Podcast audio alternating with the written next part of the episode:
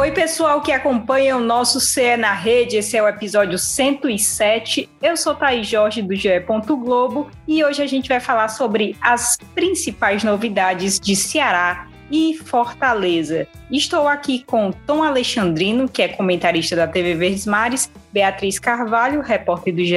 Globo, e o Juscelino Filho, que faz o Bom Dia Ceará e também é do nosso GE. Globo. Eu queria começar dando as boas-vindas ao Tomzinho, o nosso convidado. Oi, Tom. Oi, Taizinha, grande prazer estar aqui mais uma vez conversando com o torcedor, com o nosso ouvinte aqui, dentro do nosso podcast voltado aqui para o futebol cearense. Um abraço, Bia, Juscelino, sempre com bom humor, sempre muito alegre. Que maravilha estar por aqui. E eu queria dar bom dia, boa tarde, boa noite para Beatriz Carvalho. Tudo bom, Bia? Tudo bom, Thaís, Tom, Juscelino. Sempre um prazer estar aqui falando de futebol com vocês. Semana movimentada e hoje tem, vai render muita conversa, né, Thaís? E também Juscelino Filho. Ju, tudo bom? Fala, meu povo, tudo em paz? Tudo tranquilo com todo mundo? Então, sempre com muito bom humor, sempre com muito boa vontade. Estamos aqui felizes, alegres e muito satisfeitos de estar na edição 107 do CE na Rede. Simbora! Vamos lá. Ah, inclusive, Tom, já pensou aí no, no Tom Tático da semana que vem? Ora, quase lá. Mas o, o Juscelino é um fenômeno, viu? Eu vivo falando isso para ele, assim, eu, eu, eu passo um tempo no interior também. E aqui todo mundo pergunta por, por ele, e o Juscelino, hein? E o Juscelino? Eu, pois é, ele é muito legal, muito legal. As pessoas é, precisam acompanhar os bastidores das gravações. É, a gente vai começar falando sobre o Fortaleza. O Fortaleza tem um confronto né, difícil nesse sábado contra o Bahia. E claro, eu acho que isso é o mais falado, é o fato de que pode ampliar uma marca super interessante hoje faz a melhor campanha entre nordestinos né, na Série A no primeiro turno da Série A de pontos corridos e pode ampliar esse número. Tem 33 pontos em 18 jogos e o Vitória de 2008 fez 32 pontos. O ranking completo está no nosso GE. Globo. O Fortaleza já enfrentou o Bahia, né, diversas vezes esse ano, Tom. E como é que você vê esse confronto assim? Hoje, né? Nas atuais condições de hoje, a gente não está falando de passado, não. Como é que você enxerga esse clássico do Nordeste? Taizinha, eu acho que é uma partida importante para o Fortaleza, a gente conversando sobre a melhor campanha, sobre a pontuação. Ela poderia ser melhor.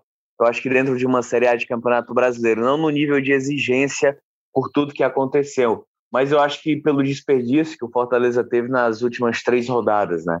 Eu acho que o Fortaleza, ele, apesar de ter somado apenas três pontos nas últimas três rodadas de Série A de Campeonato Brasileiro, ele poderia ter pelo menos tido um aproveitamento aí de seis, ter tido um aproveitamento de seis pontos conquistados.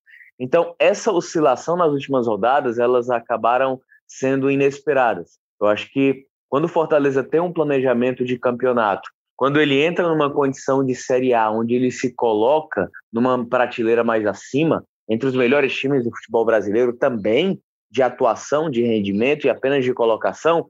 E infelizmente, ele não consegue vitórias quando a possibilidade dentro do planejamento de campeonato era para acontecer. Eu acho que ficou uma pitada de frustração. E fechando o turno, enfrentando um adversário que também, apesar da tradição, apesar da qualidade técnica de equipe, é uma que é um time que vem com um déficit de produção, que é o Bahia. O Bahia é, vem com uma das piores defesas do Campeonato Brasileiro. Nos últimos 10 jogos, sofreu 30 gols.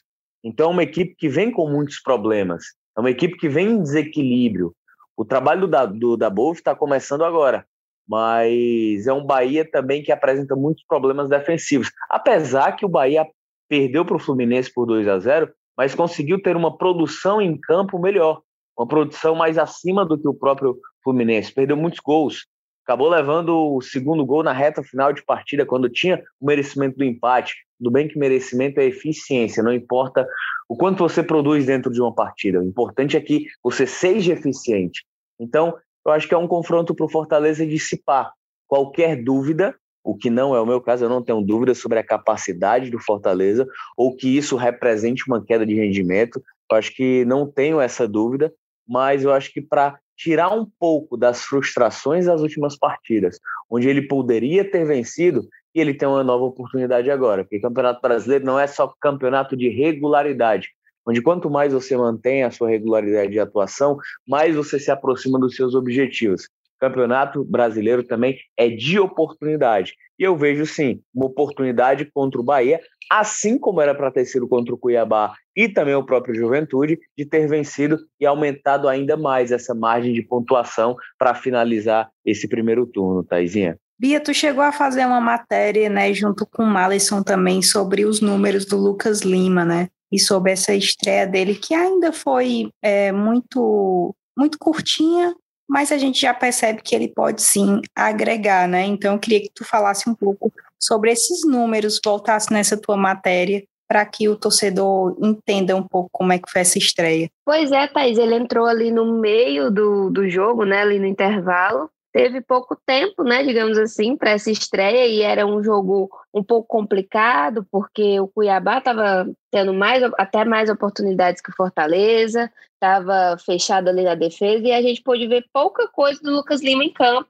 mas já viu que ele vem para ser aquela peça, né, de armação e que em alguns momentos chegou a funcionar até, tentando algumas jogadas com o Pikachu, fazendo alguma, alguma graça ali na, na entrada da área. Então, acho que foi uma, uma, uma estreia modesta, mas que, que deu assim uma, uma esperança né, para o torcedor de que vai render em campo. Então, é assim, a, até os números são bem modestos, assim, se a gente for analisar, porque pouca coisa aconteceu, né? Tanto no meio-campo no geral do Fortaleza, quanto no ataque. Principalmente por, por aquele motivo que eu estava falando do, do Cuiabá é, mais defensivo. Mas a gente tava, eu estava analisando também, junto com o Malisson, os gols dele pelo Palmeiras, e assim, teve muita participação, tanto em gols quanto em assistências. É, eu acho que, que ele vem para somar nesse sentido também, né? De ser essa peça a mais. E foi basicamente o que a gente viu nessa troca de passes com o Pikachu, que eu já falei, com outros jogadores, e é o que tem se falado muito, né? Que ele vem para brigar por essa vaga com o Matheus Vargas e que tem, tem muita chance de ser titular nesse time do Fortaleza.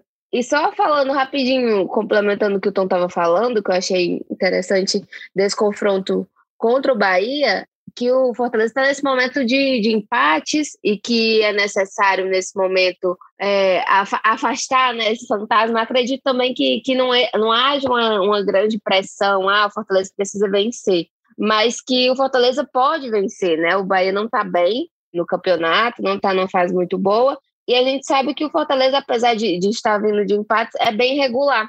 E outra coisa que a gente comentava muito também já comentamos em vários episódios e, e sempre, que existia um, uma, era um nível muito parelho ali de defesa e ataque do Fortaleza. E nos últimos jogos a gente está vendo um pouco de, de oscilação nesse alto nível dos, dos dois setores, né? Então acho que, que vencer com gols, assim, claro, né? Vencer marcando bem e se defendendo bem é, pode ser importante, assim, inclusive até para o time. Não que haja alguma crise né, no momento, mas que é importante. Eu acho muito legal isso que o Tom falou de, de campeonato brasileiro, de, de regularidade, de, de, oportunidade também, porque assim, é, vocês talvez tenham acesso à tabela mais fácil do que eu, o Tom tem a memória boa também. Acho que o Fortaleza já teve uma sequenciazinha de jogos sem vencer nessa Série A do Campeonato Brasileiro. Se a gente for ver Sim. o Palmeiras, o Palmeiras também já teve uma sequenciazinha de, sei lá, três, quatro, cinco, seis jogos, não sei, sem vencer também. O Flamengo, a mesma coisa, né? E assim, é normal, é normal ter essa sequência. E assim, o, o Fortaleza pelo menos continua pontuando.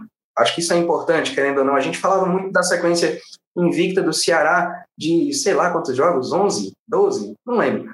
Mas assim, a gente falava muito da sequência invicta do Ceará e a importância de pelo menos continuar pontuando, ainda que tivesse muitos empates e tudo mais. Mas é, é, é, justamente isso que vocês estão falando. O Fortaleza continua um time equilibrado. Eu, pelo menos eu acho que, que, o, que o Leão continua um time equilibrado.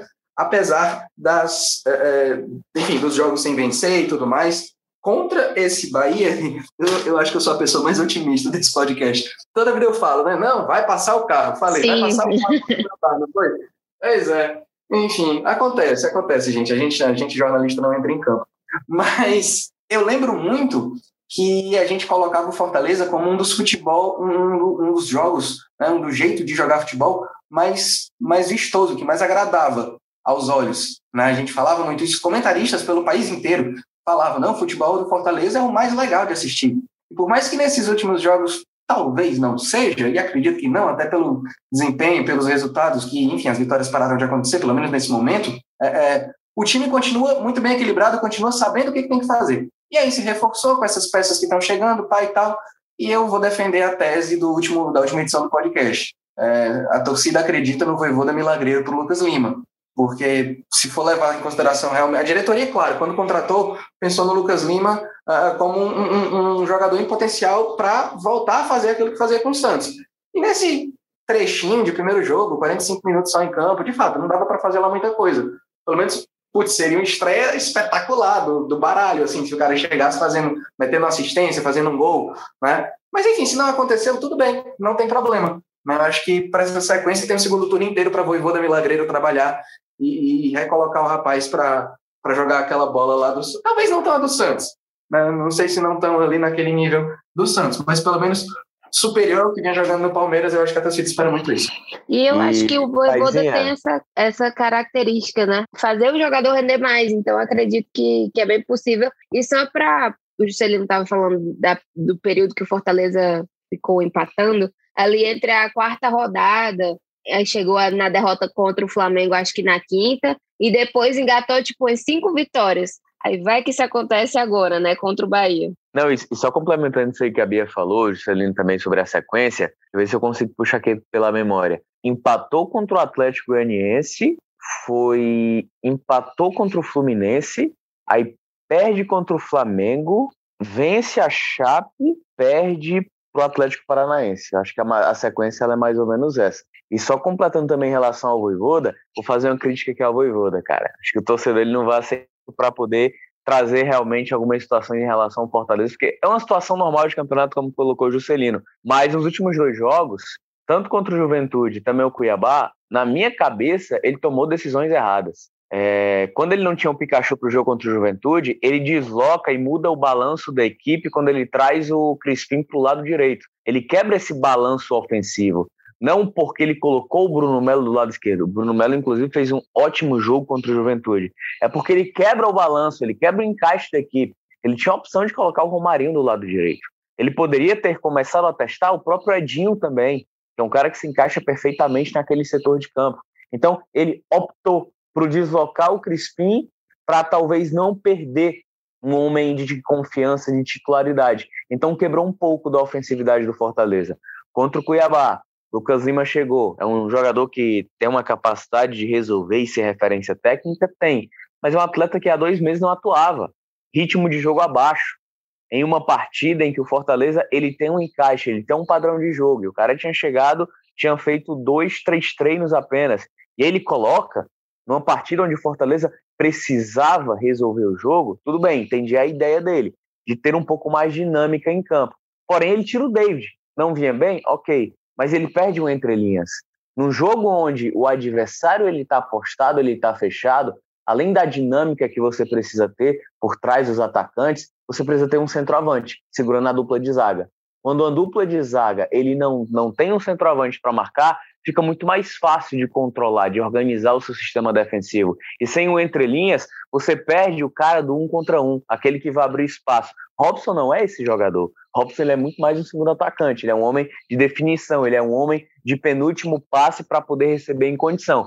Tanto que, aos 20 minutos, ele muda esse contexto. Ele coloca o Romarinho, por mais que o Fortaleza não tenha tido o mesmo volume, o Romarinho ele agrega mais valor. O Fortaleza consegue explorar um pouco mais e jogar ou tentar jogar o Cuiabá contra as cordas naquele momento. Então eu vejo que nesses dois jogos específicos, o Voivoda ele cometeu alguns erros que foram fundamentais na produtividade do time. Tão tático. E gente, Ora. o Voivoda, né, não vai ter para esse jogo o Benevenuto na zaga, o Jackson deve continuar, o Benevenuto que testou positivo para a Covid, o Felipe suspenso mais uma vez, né? Então o Jussa e o Ronald é, estão disputando essa vaga. O Oswaldo segue no DM, então também está fora, mas enfim, não vem sendo titular, né? Agora, Juscelino Filho, eu queria comentar outra coisa. a Câmara aprovou e o Voivoda vai receber o título de cidadão fortalezense. A história se repetindo, né, Ju?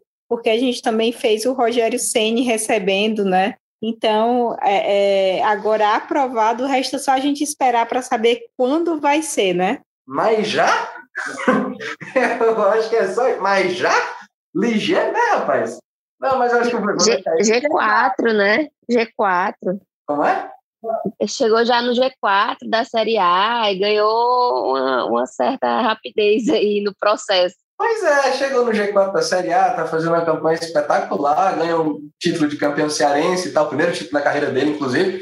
Mas assim, aí eu, eu pergunto de novo, mas já? Será que tudo que ele já fez assim nesse, nesse curto intervalo de tempo, de fato, é um intervalo de tempo curtíssimo, né? Já valia tudo isso? Poxa, legal e tal, bacana, show de bola. Né? Mas eu lembro que a, a gente, no caso, está fazendo essa comparação com o Ceni, o Ceni que, apesar das duas saídas e tudo mais, acho que a gente mantém ele como o, o, o maior técnico da história do Fortaleza, né?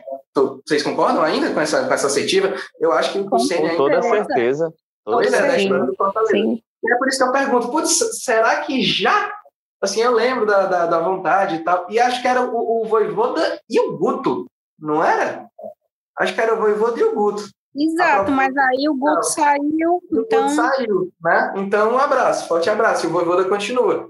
É, é, que bom, que bom que, que, que deu certo aí para o Voivoda, que a campanha continue boa, né, que, sei lá, que consiga quebrar cada vez mais recordes, que faça uma campanha espetacular no fim das contas, que consiga vaga em, em pré-libertadores, em Libertadores direto, enfim, vai depender muito.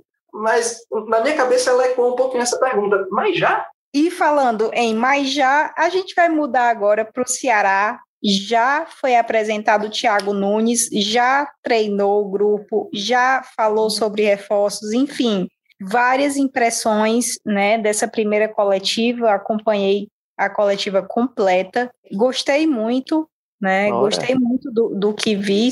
Foi, então, eu realmente achei uma coletiva muito lúcida. Essa questão de reforços mesmo, ele falou: se vier, ótimo, né? Mas se não vier, a gente tem um time competitivo, é, falou que se sente pequeno diante da grandeza do Ceará, que veio para o clube humildemente, tentando melhorar esse, é, é, essa campanha que já é boa, né? A gente tem que lembrar que o Ceará está em oitavo, 24 pontos.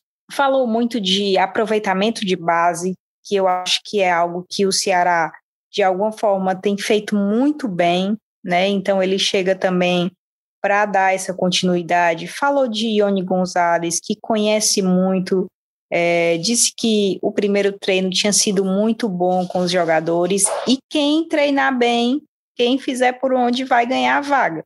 Então, assim, eu acho que, e, e já, já começo com o Tom, né, Tom? Eu acho que é, deu essa, um pouco dessa essa cara, assim, é, não tem um time definido, né? A partir de agora, não tem peças que eu não possa aproveitar, né? Não tem, ele vai realmente é como se nessas duas semanas a gente está gravando na sexta, nove da manhã, é como se nessas semanas ele observasse de perto essas peças e aí pronto, né? Tá em aberto para todo mundo, né? Isso, Tom. É um recomeço de fato. Isso, exatamente, Thais. É um recomeço para todo mundo, né? Eu acho que uma das maiores missões do, do Thiago Nunes, até porque ele não chega com um Ceará bagunçado, ele não chega num contexto em que o Ceará está muito mal, está perto da zona de rebaixamento, não tem padrão nenhum e ele tem que consertar tudo. Ele, ele, a missão dele, digamos assim, entra pela metade. Pela metade, quando eu falo, é buscar um equilíbrio de um Ceará que tem um legado, de que é, é um Ceará que tem uma continuidade de trabalho, que é o do Guto Ferreira. Então, o Guto ele deixa alguns legados para o Thiago Nunes, dentre eles é a organização defensiva. Todo time, quando você vai formar, quando você vai buscar encontrar um padrão, você não começa da frente para trás. Você não começa do setor ofensivo. Você começa, antes de mais nada, do setor defensivo para depois você gerar um equilíbrio. Porque se você esquece a tua defesa, e o teu ataque ele começa a ter um pouco mais de capacidade produtiva, você vai fazer quatro gols no jogo e levar cinco. Então não vai adiantar de nada. Então, ele já tem um Ceará muito bem organizado, muito bem detalhado. Aí ele vai para tentar o setor ofensivo. E esse setor de ataque, ele passa necessariamente pela recuperação de atletas, individualmente falando. Um dos grandes problemas do Ceará, da falta de produtividade ou da falta de vocação ofensiva, é, além do Guto não ter conseguido extrair desses atletas, é que individualmente as peças elas estavam fora de órbita, elas estavam fora de sintonia. Percebíamos isso dentro dos jogos. Quando o Lima tinha uma grande atuação, o entorno dele jogava abaixo. Ou era o Medonça, ou era o próprio Vina. Vou tirar como exemplo o Flamengo, onde o Ceará teve um, uma boa partida, né? Fora, fora do, da curva do que vinha tendo. Vina foi bem, Rick foi bem, Lima já não foi bem.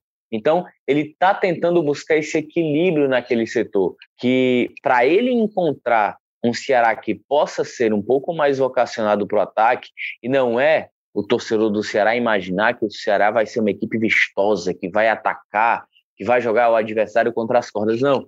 É ter minimamente uma produção ofensiva, um volume, que não vinha tendo nada, não vinha conseguindo ter absolutamente nada. Até aquela virtude que o Ceará tinha das transições ofensivas rápidas, né? O Ceará perdeu um pouquinho. Então o Thiago Nunes, ele não vem com aquela ideia, pô, o Thiago Nunes é ofensivo, ele vai jogar o Ceará para frente. Agora sim, é outro Ceará, da água para o vinho. Até porque não tem essas mudanças profundas a serem feitas. É um Ceará que ele pode sim bem jogar naquela transição ofensiva que, é, que era característica do Guto e que o Thiago Nunes também gosta. Era assim que ele jogava em vários momentos, com o próprio Atlético Paranaense vencedor nas mãos dele. Então, eu acho que às vezes o torcedor ele cria e até mesmo a gente na zona de empolgação acha que um treinador ele vem para salvar tudo. Mas não, ele vem para agregar, porque o Ceará ele já existe. O Ceará ele já tem um padrão bem definido. Achei o discurso do Thiago Nunes muito bacana, muito legal. Ele é um cara que tem conceitos, ele é um cara inteligente e ele vem para o Ceará para retomar a carreira. Retomar a carreira de duas passagens frustradas pelo Corinthians e pelo Grêmio. No Corinthians, onde ele quis mudar muito, ele quis ser um manager dentro do próprio Corinthians, mas ele criou uma cultura de general, até horário que os jogadores tinham para resenhar, para ter no salão de jogos, ele quis controlar, isso ele perdeu o grupo muito rápido ali. No Grêmio também ele acabou se individualizando em alguns momentos e perdeu o Grêmio, o, o alguns atletas dentro do vestiário um choque muito grande entre a saída do Renato, a chegada do Thiago. Então, mais do que a inteligência e o entendimento que ele tem dentro de campo, ele precisa ter vestiário. Futebol não se ganha sem vestiário, cara. Se você não tiver um vestiário forte, um vestiário unido, as suas quatro linhas elas só vão refletir o que você é internamente. É um dos grandes desafios do Thiago Nunes de tentar colocar em prática todo o discurso dele. Porque o discurso bonito que ele teve na, na chegada ela só vai ser aliado com a prática, vai ser validado com os resultados em campo e o desempenho naturalmente. Ju, tu que faz o Bom Dia Ceará, com certeza, né? Acompanhou a apresentação do Tiago, até para repercutir no programa também. É, queria saber o, o que mais te chamou a atenção dentro dessa apresentação do Tiago. Bom, primeiro eu queria bater palma aqui para o Tom, porque acho que o Tom foi perfeito, foi preciso. Tudo que ele disse, absolutamente tudo que ele disse, inclusive de lembrar as passagens ruins, né, pelo, pelo Grêmio, pelo, pelo Corinthians. E no Grêmio teve até curiosidade que o, próprio Thiago falou que não ia bulir muito em relação ao que o Renato tinha deixado. Talvez seja isso que vai acontecer nesse início, agora, né, com esse legado que o Tom estava falando em relação a, ao Guto Ferreira. Mas é, eu acho que na, na entrevista coletiva dele, acho que o, o, ponto mais, mais bacana foi que eu vi, de fato, vontade dele se reconstruir. Eu vi, de fato, vontade dele de trabalhar, de chegar mesmo. Parece óbvio, né? Isso da gente estar tá falando que, ah, claro, o jogador quando chega vai querer mostrar serviço, o técnico quando chega, claro, vai querer mostrar serviço.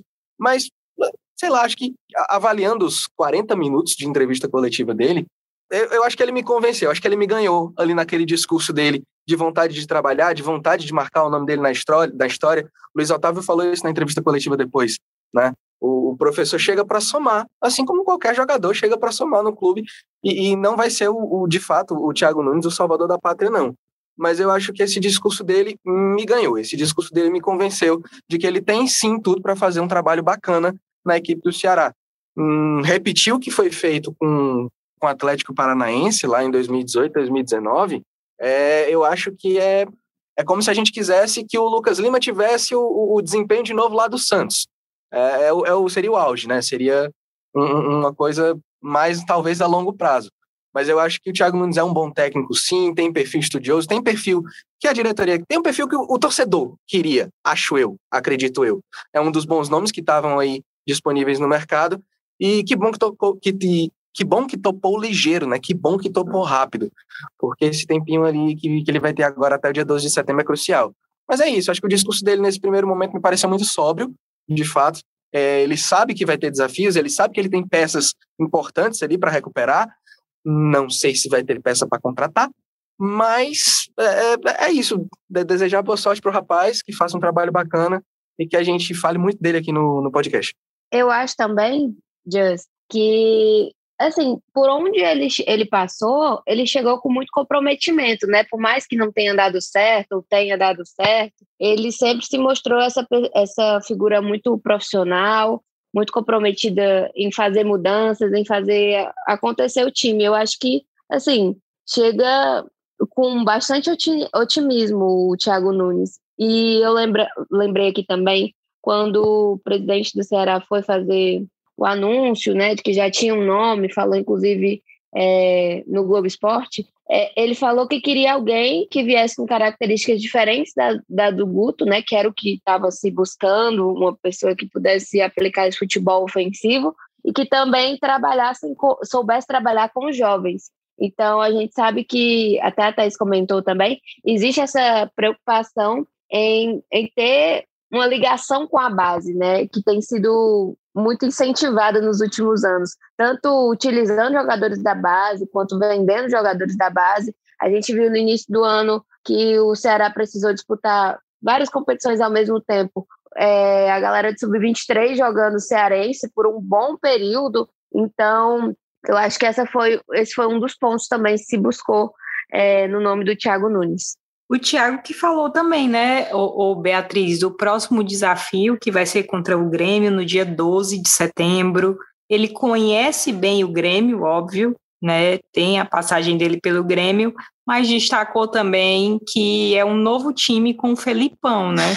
Tu pode falar um pouquinho, assim, é, repercutir um pouco do que ele falou em relação ao próximo adversário? Pois é, Thaís. Quando ele chegou, já, já perguntaram muito sobre esse jogo, por, por ter sido a última equipe dele, né? E, e falaram: Ah, Thiago, mas você conhece bem os jogadores, né? Então isso facilita. E ele falou: não, eu conheço características individuais de cada jogador, mas agora, como ele está se comportando, como o time está se comportando coletivamente, eu vou ter que buscar mais informações e, e tudo mais, porque é, trocou de técnico, né? A gente sabe que quando troca tem uma, querendo ou não, tem uma, uma grande mudança. Mas eu acho que vai ser interessante, bastante interessante esse jogo, principalmente porque ele vai ter todo esse período de quase duas semanas, acredito, é, quase duas semanas até esse jogo contra o Grêmio, e é bastante tempo, né? Uma coisa que a gente já comentou aqui no, no podcast especial de, de anúncio, é, é um luxo, né? É um, um tempo que não existe no futebol brasileiro. E já vai ser contra um adversário que, querendo ou não, ele conhece bem, assim, pelo menos individual, assim como ele falou. Ele falou também que Acho e emocionalmente, um... né, também. Sim, sim. Ele falou que é muito importante. Isso. E vai ser um jogo, ele falou que vai ser um jogo difícil por essas questões, é, e também porque esse, esse segundo turno tem tudo para ser mais disputado ainda, né? Porque já está todo mundo brigando por alguma coisa, vaga na Sul-Americana, vaga da Libertadores, título, etc. E o, e o Grêmio não está na situação boa, tá ali no finalzinho da tabela, naquela, naquela parte que, que não é legal. Então, vai em busca de se salvar e o Fortaleza e o Ceará vai em busca de conseguir essa vitória, essa primeira vitória com o Thiago Nunes, né? É isso. É isso. Promete muito esse segundo turno, lembrando que é, o Fortaleza enfrenta o Bahia neste sábado às nove da noite, fora de casa. GE acompanha tudo em tempo real. E o Ceará o próximo jogo contra o Grêmio é a vigésima rodada. O jogo contra o Palmeiras ainda não tem data e horário definidos, mas a gente vai ficar de olho para trazer sempre as notícias para vocês. Esse fim de semana também tem muita Série C e Série D do Campeonato Brasileiro. Acompanharemos os jogos em tempo real e vamos também ficar de olho. Estamos de olho também em outras competições. Eu não posso deixar é, de falar nesse podcast da convocação da Cearense Catrine para a seleção da Pia. Eu sei que a Argentina cancelou os amistosos, mas assim, é um passo muito grande da Catrine, ela que começou, né, num projeto Menina Olímpica, no, no projeto da Elurb, né, que depois virou Menina Olímpica, e aí chegou até o Palmeiras, foi convocada pela Pia, motivo de orgulho, e também do bronze para o Maciel na bocha, que ele é de Crateus, é um cearense, enfim, já é veterano, né? Eu lembro que nas Olimpíadas em Londres 2012 o Maciel já brilhava muito, então não dá para terminar o CE na rede sem falar deles. Eu acho que a Catrine merece até um CE na rede especial só para ela. A gente vai pensar nisso, pensar em fazer. Tem uma matéria belíssima do Juscelino Filho, muito boa, Ju, tua matéria, muito elogiada, falando da Catrine. É, você confere em ge.globo.ce e agradecer a todo mundo que escutou e ao Tom, Jus, Bia, que sempre são tão prestativos. Tomzinho, muito obrigada, viu, por, por você ter vindo aqui hoje.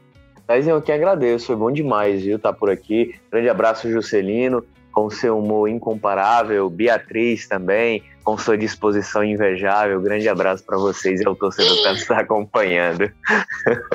Bia, um beijinho, Bia. Beijo para todo mundo que escutou a gente até aqui. O Tom fala assim, parece que eu sou preguiçosa. Não sou preguiçosa não, tá, gente? Aqui ele fala que, que fica com sono quando olha para mim. Não sei porquê. Mas é isso. Ora, você é cafeína aqui pura. Batendo papo. sempre está aqui. Muito bom estar aqui batendo papo com vocês. Um beijo. Anuncia aqui, viu? Vocês estão observando a imagem? Anuncia aqui. E o Juscelino com seu bom humor matinal. Um abraço para todo mundo. Tom Alexandrino, um especial para você, viu? Ai. A redação quando você voltar. Ai, ai. Ai, gente, eu tô achando engraçado porque eu sou assim, eu acho graça de ter.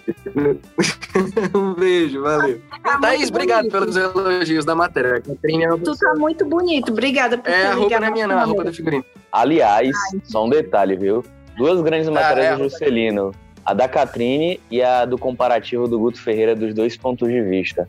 Muito ah, boas matérias, Jéssica. Aquela matéria do Guto, também achei. Também achei excelente, assim. O povo muito obrigado. Acessem lá. Vamos botar ele para Quem não sabe do que, que esse pessoal tá falando, vai lá no Globo, né? Exatamente. E agradecer Raíra Rondon, que edita esse podcast, e que é a única pessoa que o Juscelino né, que nos aguenta, que nos aguenta, nos aguenta e que o Juscelino jamais poderá falar nada contra Raíra Rondon. Ah, é, jamais, nunca, nunca. É, esse podcast tem a edição de Raíra Rondon, a coordenação de Rafael Barros e a gerência de André Amaral. Muito obrigada e um abração, galera.